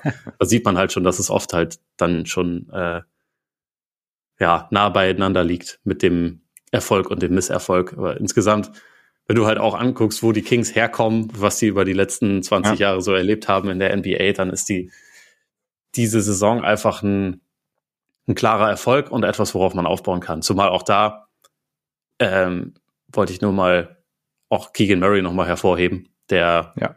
also vielleicht nächste Saison sowieso eher dann ja, der, der Starter auf, oder also er war jetzt schon, er und Barnes waren die Starter auf der, auf den Forward-Positionen. Ja. Ich kann mir vorstellen, dass, dass Murray da vielleicht sogar auch noch ein bisschen, bisschen mehr spielen wird. Aber wie er sich in diese Serie reingearbeitet hat, fand Absolut. ich, ja. fand ich echt bemerkenswert, weil über die ersten Spiele dachtest du, der ist völlig überfordert, der kommt hier gar nicht klar. Halt so, ne? Genau. Und ja. hinten raus gab es wirklich mehrere Spiele, wo er phasenweise der beste King war und sie auch dann mal im Spiel gehalten hat und so. Und das, das fand ich schon echt beeindruckend, auch wenn man dann, also am Ende von, von Spiel 7 in der zweiten Halbzeit hast du schon teilweise gesehen, dass, dass Curry ihn auch so ein bisschen, bisschen rausgepickt hat, aber es ist trotzdem eine echt starke Serie von ihm gewesen. Ich bin total gespannt, wo es, wo es für ihn irgendwie noch weiter hingeht.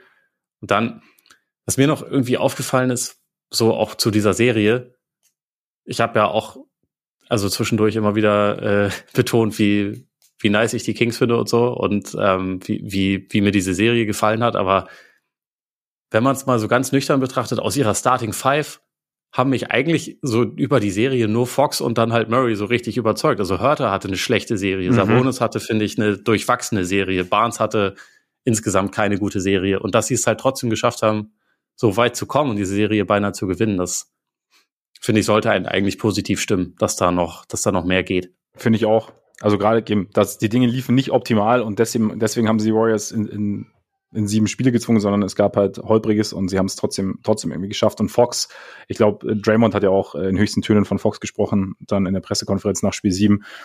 Da, also da wächst halt auch noch jemand heran, sozusagen. Also ist schon ja. relativ weit, aber da, da ist so, so hat schon dein, dein Star, den haben sie halt jetzt gefühlt, von dem sie ja die ganze Zeit gehofft haben, dass, dass sie ihn in Fox schon haben. Jetzt, jetzt ist es, denke ich mal, soweit. Und was zu Mario sagst, habe ich, hab ich mir ähnlich gedacht. Also, dass da halt, wie er sich in die Serie, Serie reingearbeitet hat, jetzt kommt das zweite Jahr. Klar, man sollte nie diese lineare Entwicklung ähm, erwarten, aber da so ein guter Spieler wird, kann ich mir schon vorstellen, wird, wird über, über die Zeit noch besser. Wie genau das jetzt nächstes Jahr aussieht, weiß man natürlich nicht, aber das ist ja schon mal ein Baustein, den sie haben. Hörter, würde ich jetzt auch nicht in Frage stellen, war halt eine blöde Serie, ist halt nicht gelaufen. Also und ja, ist halt die Frage, wie man dann würdest würdest du zum Beispiel, also ich weiß jetzt nicht, ob sie äh, genau das haben, was jetzt zum Beispiel Toronto interessiert oder so, aber würdest du so jemanden wie Anonobi oder das ja in, in diese Sweepstakes mit mit mit einsteigen? Gäbe es jemanden, jemanden sonst in Toronto, der vielleicht interessant sein könnte? Weil angeblich ist ja niemand, niemand unantastbar außer Scotty Barnes. Und ich meine, ich, ich spreche von Toronto, weil die tendenziell ja äh, auch ein, ein relativ großes Angebot an langen Wings haben und eben interessiert sind, eventuell die eine oder andere Sache zu verändern über den Sommer. Meinst du, sie haben genug, um Spicy P zu kriegen? Uh, spicy. Wahrscheinlich nicht. Na, ne? nach, nach Source Castillo Spicy P oder was? Wäre nicht, wäre nicht schlecht. Ah. Hm. Aber was, was, was wäre da? Ich glaube nicht, dass sie genug dafür haben. Eben. Aber ich, ich hatte mich gefragt, ob du auf irgendwen bestimmtes anspielst oder einfach nur grundsätzlich Toronto. Also ein bisschen Toronto. Ich habe doch, ich weiß nicht, Boucher oder sowas. Also nee, als, als kleinere Bobby Lösung. Boucher ist, glaube ich, nicht die nicht die Lösung nicht, für nicht, sie. Nicht die ganz große Lösung, aber halt als kleiner, als kleineres, weil ich meine, die die die Big Man Rotation ist jetzt auch nicht wahnsinnig breit. Das stimmt, auch wenn äh, wenn Trey Lyles teilweise eine richtig gute Serie ja. gespielt hat, ja. aber äh, es, es fehlte da schon insgesamt an Länge. Also gerade weil halt Rashawn Holmes irgendwie einfach rausgefallen ist und man Alex Len jetzt auch nicht unbedingt immer auf dem Feld haben will gegen die ja. Warriors. Ja. Also ja, da, da kann man auf jeden Fall auch upgraden, aber ich, also ja, Oder hast du sonst jemanden? Ist weil, jetzt nicht unbedingt der Name, mit dem nicht. Weil du, weil du so klar gesagt hast, also Wiggins, aber hättest du sonst auch irgendwie jemanden, an den du, an den du denkst, der jetzt realistischer wäre? Ich weiß nicht, vielleicht fragen wir mal bei den Clippers nach, einfach weil die auch ein Angebot, äh, Überangebot haben. Aber nee, jetzt aus dem, aus dem Stegreif habe ich jetzt keine Liste von Namen. Dann lass mal weitergehen nach Atlanta zu den Hawks. Da wäre wiederum meine These, also einerseits, ich denke, am Kader kann man sicherlich auch die eine oder andere Sache machen, aber dass Quinn Snyder jetzt eine ganze Offseason hat, dürfte den Hawks durchaus gut zu, zu Gesicht stehen zur kommenden Saison. Wir haben es wir ja schon so gerade im, im Play-in-Spiel auch gegen, gegen Miami gesehen, im, im Laufe der Playoffs, dass, dass da dass, dass er schon eigene Ideen mit oder Ideen mitbringt, das heißt eigentlich, dass er Ideen mitbringt und die auch umzusetzen sind und, und das könnte, könnte den Hawks schon gut tun, zumal ja Trey Young auch schon dann nach dem Aus in höchsten Tönen von, von Snyder gesprochen hat und ihn halt gelobt hat und sagt, dass er jetzt halt ihn, ihn sehr, sehr gut tun dürfte, wird. Ich glaube auch, dass man es auf jeden Fall äh, ausprobieren sollte, weil Quinn Snyder ein guter Coach ist, der, der vernünftige Ideen mitbringt und also, dass der nicht während der Saison irgendwie direkt alles implementieren konnte, was er gerne haben will, finde ich logisch. Aber ich denke schon auch, dass er den, den Job auch nur angenommen hat, weil er weiß, dass er da auch die, die Autorität erhält, irgendwie ja. seine, seine Ideen mehr, mehr durchzubringen und das, äh, ich bin gespannt, was das bedeutet so für diesen, für diesen Backcourt, weil du da bei Murray ja nach der Saison dann, äh, also nach der kommenden Saison läuft der Vertrag ja auch aus. Das heißt, da, da muss man gucken, was da passiert. Ich glaube jetzt nicht, dass sie Trey Young irgendwie abgeben werden oder so. Ich denke eher, dass sich auf den großen Positionen was verändern sollte. Mhm.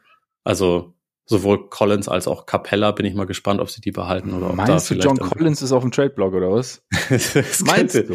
Das, das könnte krass. grundsätzlich ja. sein. Es wär, ja. Ich, ich würde es ihm wünschen. Ich glaube, er braucht einfach mal was anderes. Ja. Aber auch bei Capella, ich denke mir, Okongo, immer wenn ich den spielen sehe, frage ich mich, warum der eigentlich nicht mehr spielt. Mhm. Weil ich den, also das ist schon echt ein richtig dynamischer Athlet, ein richtig guter Verteidiger, der, der glaube ich, der glaube ich bereit ist, um mehr zu spielen. Und wenn du halt auf der Collins-Position stattdessen jemanden hast, der noch ein bisschen bereitwilliger Würfe nimmt. Ich glaube, das wäre ganz gut, weil, also das ist ja auch etwas, was Snyder immer betont hat und was auch die Spieler, seitdem er da ist, immer wieder alle eigentlich unisono sagen, der will, dass wir mehr Dreier werfen und so. Und das, es ging auch hoch, aber es war insgesamt eigentlich immer noch ein bisschen zu wenig. Und da brauchst du halt, glaube ich, also kannst du vom Personal vielleicht auch noch mal ein bisschen was optimieren. Ich fand Hunter war in der, in der Serie gegen die Celtics jetzt zum Beispiel, hat wieder ein paar gute Ansätze gezeigt. Also von dem bin ich nach wie vor eigentlich einigermaßen überzeugt, aber was sie drumherum machen, mal schauen. Also ich glaube, bei, bei Sadiq Bay müssen sie ja jetzt dann auch eine Entscheidung schon, ich weiß nicht, ob dieses Jahr oder nächstes Jahr treffen, ob sie ihn behalten. Aber grundsätzlich würde ich einfach davon ausgehen, dass es halt nächste Saison ein Hawks-Team geben wird, das mehr wirft. Mhm. Und die, die entscheidende Frage. Also abseits von Trey Young jetzt. Ja, ja, ja, klar. Und ja. die entscheidende Frage bei ihm ist aber halt auch äh, weiter, was, was macht Trey Young, wenn er den Ball nicht in der Hand hält? Mhm. Ist er bereitwillig oder ist er bereit dazu, mehr ab, abseits des Balles auch eingesetzt zu werden? Weil dass Snyder das will, da gehe ich stark von aus. Was Trey will, ist ja wieder die andere Frage. Ja. Und auch da, wie sich jetzt so diese, diese Celtics-Serie darauf auswirkt, bin ich auch gespannt, weil zu Beginn der Serie war er fürchterlich und hinten raus haben zumindest, also war seine Effizienz immer noch nicht gut, aber die individuellen Zahlen halt, haben halt gestimmt. Er hatte diesen Game Winner und so. Ob das für ihn jetzt bedeutet, hm, nee, eigentlich bin ich schon richtig geil und ich sollte genauso weitermachen wie bisher. Oder ob das äh, für ihn bedeutet, ja, ich will aber eigentlich gerne nächstes Jahr auch wieder eine Playoff-Serie gewinnen und dafür sollte ich vielleicht diesem neuen Coach zuhören, der ja. Ideen hat. Das ist letztendlich somit das Wichtigste, was bei den, bei den Hawks passieren wird. Er scheint ja zumindest offen zu sein, seinen Worten nachzuurteilen. Also von daher mal, mal gucken. Ich, Trey ist hab, meistens offen für neue Coaches. aber von dem scheint, er richtig, dem scheint er richtig überzeugt zu sein. Er hat ja schon ein paar Wochen mit ihm hinter sich. Also ja. von daher, ne? Ich hatte, was ich ganz kurz, ich hatte kurz den Gedanken, John Collins gegen Harry B. Und dann ist natürlich sehen, Collins ist jetzt kein ganz großer Shooter. Und dann hatte ich noch den Gedanken, nochmal, um ganz kurz auf die Kings zurückzukommen. Ich meine, das lief schon, also auch sehr, sehr viel, sehr, sehr gut. Und dann ist halt wirklich die Frage, man weiß ja immer von außen nicht, man kennt ja das Konstrukt von außen immer nicht. Also man sieht ja das Spielerische, aber auch dieses Zwischenmenschliche und sowas, was die, die Rollen innerhalb des Teams angeht. Wahrscheinlich, ich weiß nicht, ob man, ob man dann vielleicht auch so ein bisschen vorsichtiger sein muss, dass man da nicht jemanden rausnimmt, bei dem man denkt, so, hm, ist vielleicht ersetzbar oder, oder zumindest, dass wenn man ihn rausnimmt, das dann genau passt. Also es war nur so ein kurzer, kurzer Gedanke, dass äh, so Dinge, die wir halt vielleicht, die immer so ein bisschen unter der Oberfläche passieren, die wir jetzt nicht so mitbekommen. Du meinst Veteran Leader Harry B? Veteran Leader Harry B zum Beispiel. Ich kann mir schon auch ähm, vorstellen, dass der einen positiven Einfluss hat. Ich sag, ich sag auch nicht, dass sie den auch, weißt du?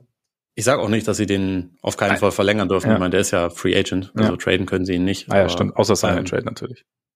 Ja, das wird, glaube ich, eher nicht passieren. Aber sie können, sie können ihn wegen mir ruhig halten. Ich glaube einfach nur, dass es nicht schlecht wäre, wenn sie vielleicht einen anderen Starter hätten. Also ja sie können ihn ja durchaus, oder sie können ihn von mir aus schon, schon behalten, aber halt einfach noch jemanden dazu haben, der ein bisschen jünger, ein bisschen explosiver ist, äh, wäre halt nicht verkehrt.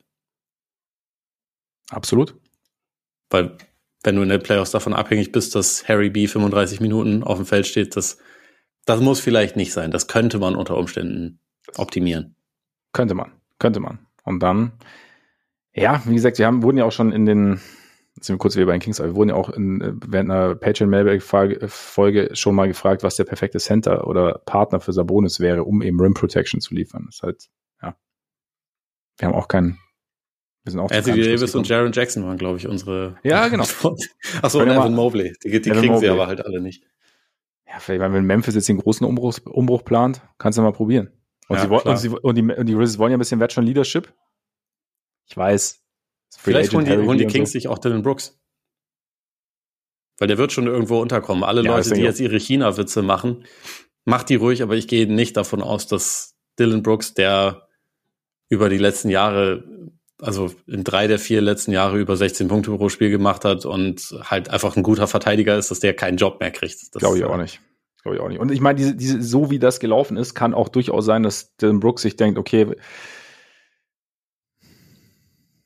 vielleicht ändere ich auch ein wenig meine Herangehensweise, beziehungsweise sag öfter einfach nichts und spiele Basketball. Nächste Saison Minimum Lakers. Bingo. Meinst du, es ist quasi GM LeBron, der die Puppen tanzen lässt? Ja, der hat ihn vorher provoziert und gesagt, mach dich mal zum Affen. Ja. Ne? und dann bist du nächstes Jahr bei mir und wir holen ja. Meisterschaften zusammen und dann kannst du alle anderen anpöbeln. Weil wenn wenn wenn's Non-Shooter auf dem Markt gibt, schlagen die Lakers einfach zu. weißt du? Ja, ja, ja, absolut. Genau. Milwaukee bleibt noch. Vielleicht geht auch zu den Bucks. Auch da ja. sind, ne? Ich möchte noch eine letzte Sache zu den Kings sagen, fällt so. mir gerade auf, weil ich die eben nicht erwähnt habe. Ich hoffe auch, dass Sabonis aus der Serie ein bisschen lernt. Also nicht nur was seine Defense angeht, sondern auch was, was die Offense angeht, weil ich fand es schon, wenn man bedenkt, dass der immer so als der Baby Jokic bezeichnet wird, fand ich es schon eklatant wie er, und da sage ich es nochmal, gegameplant wurde aus der Serie raus, ah, teilweise jetzt, von, zwei, von, den Warriors. Das ist deine Taktik oder was? Einfach, einfach wiederholen, so oft es geht und dann irgendwann dann doch so weit unten angekommen ich, zu sein. Ich hämmere es home. Ja, ja. Oh, stark. Ja, genau. okay. Oh, okay, okay, wir kommen der Sache näher. Wir kommen der Sache näher. Sehr gut. Sonst, sonst endet das hier auch in einem Kafaffel. Ja. Nee, aber wenn man bedenkt, dass, dass der halt irgendwie immer mit Jokic verglichen wird und dass sie ihn dann durch tiefes Absinken für mehrere Spiele völlig verwirrt haben, das sollte halt nicht nochmal passieren. Also, zumal ich mir vorstellen kann, dass viele Teams sich das halt auch angesehen haben und vielleicht häufiger so gegen, gegen Sabonis spielen werden. Also, ja. da muss halt einfach, da müssen schnellere Entscheidungen her, da muss vielleicht auch ein bisschen mehr Vertrauen in Würfe her, die er ja treffen kann, die er auch teilweise ja. getroffen hat. Aber ja. wenn das halt immer erstmal, hm, ich guck mal drei Sekunden, was passiert und ob sich irgendwas anderes aufbietet, hm, nee, ja, okay, dann werfe ich den. Das ist halt für den Fluss der Offense, das, was ja eigentlich so mit die größte Stärke der Kings ist, ja. ist das halt nicht gut. Insofern bin ich da auch was äh, auf seine seine Konter und seine seine Entwicklung weiter weiterhin sehr gespannt, was, was daraus so passiert. Jetzt können wir über die Bugs reden. Glaubst du denn, also wir haben ja letzten Freitag schon, schon direkt nach dem Aus ausführlich über die Bugs gesprochen. Wir haben natürlich vor allem über die Serie gesprochen, was schiefgelaufen ist. Wir haben über Janis Pressekonferenz gesprochen. Wir haben über Fragezeichen gesprochen, die die Coaching-Entscheidungen hinterlassen haben. Ähm, da jetzt, ah, du hast es mir, ich habe es ich hab's gar nicht gelesen gehabt, du hast es mir jetzt vor, vor der Aufnahme kurz gesagt, dass äh, der ein Bruder von Mike Budenhauser wohl während der Serie verstorben ist, was einem dann schon irgendwie nochmal eine neue Perspektive gibt, finde ich irgendwie. Also nicht, dass dann die Dinge halt deshalb richtig gelaufen sind, aber ja, dann ist es vielleicht, also einerseits ist es dann vielleicht auch äh, aus meiner Sicht dann irgendwie verständlich, dass, dass der Kopf dann nicht immer zu 100% da ist. Äh, wir haben vorher auch schon kurz darüber gesprochen, dann hast du ja auch gesagt, so hey, ähm, klar, du hast aber noch halt Assistenten und so. Ähm, Glaube ich auch ja, es ist dann halt irgendwie, es ist, es, es ich glaube, vielleicht ist es das Ding, man, sowas, was ich dann für mich, mit dem man die Kritik, also ich glaube, die Kritik an den Entscheidungen ist weiterhin berechtigt, weil ja gewisse Dinge halt einfach, einfach schiefgelaufen sind, die dann dazu geführt haben, dass die Bugs rausgefallen sind. Aber das dann zum Beispiel die Art und Weise, wie man es dann äußert, ist es dann vielleicht einfach so, man weiß dann halt doch immer nicht, was bei, bei, den, bei den Leuten so abgeht. Und dann halt so, so also meine ich jetzt gar nicht uns, uns unbedingt, oder aber man macht es dann halt schnell über Budenhauser lustig, weil es halt so, ist so, ne, sehen wir seit Jahren, gibt es keine, keine Adjustments, reagiert irgendwie schlecht oder reagiert gar nicht und so und jetzt war es halt irgendwie vielleicht, wie gesagt, waren andere Dinge auch in seinem Kopf und ja, letztendlich kann man ja nur sagen, äh, äh, Beileid an der Stelle. Genau. So, keine Ahnung, mit den, mit den Kritikpunkten, die werden dadurch für mich nicht, nicht weniger valide, nee, zumal sie, zumal sie nicht Weise neu sind. Quasi. Die Art und ja, Weise. Aber auch da, also, also man, man weiß es ja vorher nicht. Ja. ich meine, wenn man jetzt gesagt hätte, Budenholzer ist voll dumm oder, oder also keine Ahnung. so wie du. Aber das machen ja die meisten Leute auch nicht, die irgendwie versuchen da Nein, aber es ist halt schon, also drüber zu sprechen. Ich finde halt schon, je öfter, also ja, es ist halt manchmal, manchmal ist einfach allgemein, finde ich, ein Ton, der, der einfach so ein bisschen übertrieben, also äh, bei dem es dann einfach manchmal etwas an, an Respekt mangelt, finde ich irgendwie. Oder halt an manchmal. Nicht immer. Nicht von jedem. Aber es ist so. Das liegt daran, dass du viel, zu viel Zeit auf äh, NBA-Twitter verbringst und den ganzen Tag mit Kendrick Perkins telefonierst. Ja, weißt du, es gibt auch, gibt auch interessante Einblicke. Gerade Telefonate mit Kendrick Perkins sind sehr interessant. Da wird gepöbelt. Nee. Da wird gepöbelt. Also das, das, das stimmt natürlich, es ist immer eine Frage, wie man, wie man sich da, wie man sich da ausdrückt, aber weiß nicht. Das, also abgesehen davon, also war, irgendwie muss man, muss man den Übergang jetzt äh, hinkriegen. Aber was, Die kriegen es hin. Ich bin, was würdest du denn erwarten, was bei, den, was bei den Bugs jetzt passiert? So grundsätzlich. Naja, unabhängig von allem, und das hatten wir ja, also der familiären Situation, und da haben wir ja letzte Woche auch schon drüber gesprochen, würde es mich nicht überraschen, wenn es trotzdem eine Änderung gäbe im Coaching-Staff. Also, weil, haben wir ja auch gesagt, Nick Nurse als Krankenschwester vom Dienst ist verfügbar und dass man halt sagt, man möchte halt dem, ja, man möchte einfach mal einen anderen Ansatz haben. Man möchte einfach mal ein bisschen, ja, vielleicht eine, eine, eine Offense haben, die, die etwas flexibler ist, die auch mal während eines Spiels Dinge ausprobiert und, und halt mehr Bewegung kreiert rund um Janis. So, und sagt halt, okay, da wäre jetzt ein neuer Coach ein Ansatz. Ich meine, keine Ahnung, wäre was, was ich mir vorstellen könnte. Dann ist halt die Frage, was, was, ich weiß, pff, sie haben jetzt nicht die wahnsinnig großen Möglichkeiten. Die Frage ist halt, glaubst, glaubst du, dass das jetzt zum Beispiel, dass man überlegt, ob man, ob man zum Beispiel sagt, Middleton, hm, also wir, wir versuchen, dass wir da jemanden, noch einen dynamischeren Shotmaker bekommen für, für Middleton, der, ja, ähnlich hochprozentig werfen kann, aber ein bisschen mehr Dynamik reinbringt? Oder sagst du einfach, okay, es gab Gründe, dass das gelaufen ist, wie es gelaufen ist. Äh, es hat sich auch einfach im Laufe der Serie eine Dynamik entwickelt, der wir, bei der wir einfach nicht mehr gegensteuern konnten. Wir sind trotzdem von der Qualität überzeugt und versuchen es halt irgendwie durch, durch kleinere Deals, durch passende Rollenspieler da irgendwie diejenigen, also die Impulse zu setzen, plus, wie gesagt, eventuell ähm, beim, beim Coach was zu wechseln. Es ist, finde ich, eine total komplizierte Situation und deswegen auch eine sehr komplizierte Frage, weil einerseits würde man sich wahrscheinlich gerne ein bisschen verjüngen auch. Also zum Beispiel mit dieser, mit dieser, mit dieser Middleton-Thematik, weil, also Holiday nach der Saison, die er gerade gespielt hat, willst du jetzt, glaube ich, eher nicht loswerden. Und ja. also äh, Janis sowieso nicht und auch Lopez, der ja übrigens also auch unrestricted free agent ist, der aber halt auch gerade Zweiter bei der Defensive Player of the Year Wahl geworden ist und er auch eine super Saison gespielt hat. Ich glaube, da wirst du halt eher versuchen, alles dran setzen, den zu halten. Aber ja. Middleton wäre halt ja eigentlich so die eine eine Personalie, hat wo eine man Player Option Middleton, ne? Genau, über 40 Millionen. Also er hält da auch ein bisschen die Chips selbst in der Hand, äh, was er damit machen will. Hat aber halt auch die Saison war ja nicht, also gerade auch verletzungsgeplagt und war da nicht optimal. Also von daher ist es wahrscheinlich oder denkt er so, okay, nächste, ich beweise mich lieber nächste Saison fit und kriegt dann und unterschreibt dann einen neuen Vertrag. Kann sein, ja. Also, also ich, ich denke auch, dass es gerade wahrscheinlich ein bisschen, bisschen kniffliger wäre, auf einen langfristigen Deal äh, zu hoffen und halt auf die, äh, auf die Option zu verstreichen. Andererseits ist halt Milwaukee da auch in der Situation, dass sie auch wissen, dass Middleton und Janis gute Freunde sind, weil die schon immer zusammenspielen und ja. man natürlich auch Janis nicht verärgern will. Und gleichzeitig, wenn man jetzt versucht, einen Trade für Middleton zu finden, also quasi so ein, so ein Sign-Trade oder wenn er halt, wenn er halt seine Option zieht.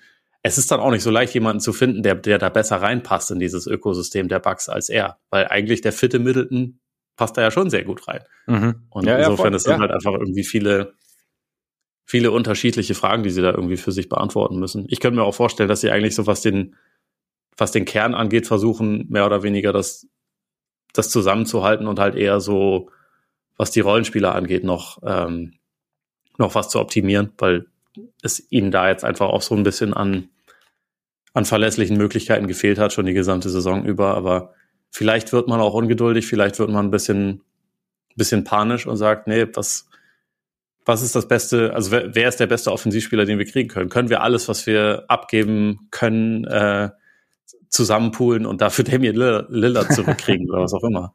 Ähm, oder Anthony Simons. Oder der, der ist zumindest jünger, aber es ist halt die Frage, äh, inwieweit man dem vertraut. Ja, ja aber halt auch gut, gut aus dem, gut aus dem Catch and Shoot. Ja, das stimmt. So, weißt du? Ja, ich meine, als zusätzlicher Scorer wäre das auf jeden Fall nicht verkehrt. Aber. Ja, ja, aber wie, ja.